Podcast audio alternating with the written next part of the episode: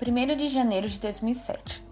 Dois irmãos morando em cidades diferentes decidem se comunicar unicamente por vídeo durante 365 dias para reduzir a distância entre eles. Para isso, eles postam diariamente em um canal do YouTube sobre momentos do dia a dia e diversos assuntos. A ideia nunca foi alcançar um grande público, mas acabou atraindo a atenção internacional dos fãs dos best-sellers escritos por um deles. Entendendo a quantidade de pessoas que influenciavam, os irmãos então decidem iniciar um movimento de ativismo para espalhar coisas boas pelo mundo. A comunidade é composta por nerds interessados em jornadas nas estrelas, livros, ciência e vários outros assuntos intelectuais passou a ser chamada pelos irmãos de Nerdfighters, sendo um grupo que abraça a individualidade dos seus companheiros e estimula a curiosidade, a criatividade e o senso crítico. Você pode ser você mesmo nesse grupo, contanto que contribua para um mundo melhor. O grupo arrecadou milhões de dólares para combater a pobreza, plantou centenas de árvores para comemorar o aniversário de um dos irmãos em maio de 2010, sem falar das ações individuais para o avanço da ciência e expressão humana. Com o slogan Não esqueça de ser incrível, os irmãos incentivam que os Nerdfighters compartilhem o que há de incrível dentro deles para melhorar o mundo ao nosso redor. Com isso em mente, John Green, um dos irmãos, compartilhou com o mundo histórias como Quem é Você Alaska, A Culpa é das Estrelas e Tartarugas até lá embaixo. Saindo em turnês e fazendo sessões de autógrafos que, em suas palavras, destoavam do trabalho introvertido que fazia durante a escrita. Como ele consegue fazer isso mesmo sendo introvertido?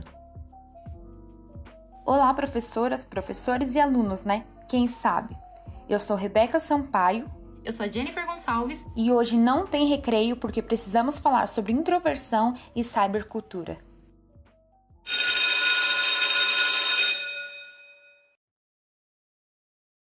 Se você prefere conversas individuais a atividades em grupo, prefere se expressar por escrito, aprecia a solidão e não gosta de correr riscos, você pode ser um introvertido. Existem diversos testes de personalidade disponíveis na internet para ajudar nessa descoberta, de diferentes teóricos, como Myers-Briggs e a própria Susan Cain. Se você é introvertido, provavelmente não vai se sentir confortável respondendo uma questão em voz alta na sala de aula ou em uma conferência, muito menos apresentando um seminário para 100 pessoas. Você, entretanto, provavelmente postaria o seu ponto de vista no Facebook, ou faria um tweet revoltado, ou até mesmo gravaria um vídeo para o YouTube. Segundo Susan Cain, introvertidos tendem a expor fatos íntimos na internet com mais frequência do que os extrovertidos.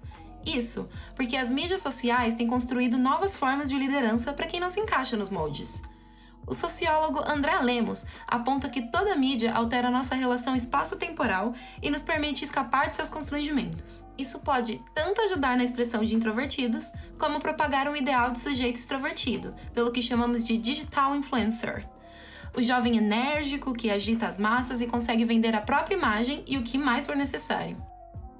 Esse ideal, porém, é bem antigo e se popularizou por conta dos valores esperados dos cidadãos estadunidenses, vulgo maior potência do mundo, a partir de 1920 com a cultura da personalidade, do homem que influencia as massas. Antes disso, vivia-se a cultura do caráter, onde o que mais importava era a nobreza. Assim, fica claro que a cybercultura, a cultura contemporânea consequente da evolução técnica moderna, de acordo com Lemos, tem seus mecanismos de inclusão e exclusão social, desde os chips psicológicos até as camadas sociais. Especialmente no Brasil, a cultura digital está longe de ser democrática. A produção deste podcast só foi possível porque temos acesso a recursos de gravação, edição e publicação. Da mesma forma, você só está nos ouvindo porque tem acesso a um dispositivo conectado à internet. Essa expansão discursiva para introvertidos, infelizmente, não é para todos.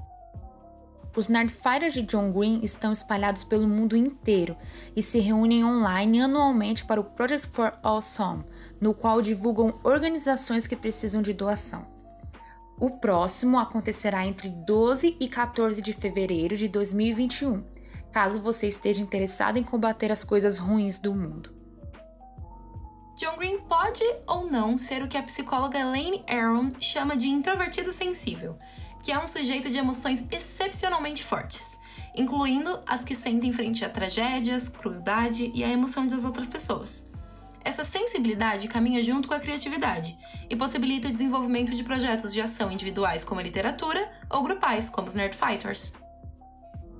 O que torna John Green um introvertido capaz de agir como extrovertido em sessões de autógrafos e em turnês, mesmo que fique nervoso, é explicado por Brian Little pela teoria do traço livre, que basicamente diz que podemos agir fora do nosso traço de personalidade pelo bem de um projeto pessoal essencial, ou seja, por um trabalho que consideramos importante.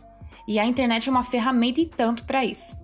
Em um vídeo em que aparece à frente de uma enorme plateia de fãs, John Green diz Escrever é uma profissão para pessoas introvertidas que querem contar uma história, mas não querem ter contato visual enquanto fazem isso. E em algum nível, escrever é o exato oposto disso. O introvertido não é menos capaz do que o extrovertido, e para se desenvolver integralmente, precisa identificar o seu tema de interesse, o seu projeto pessoal essencial.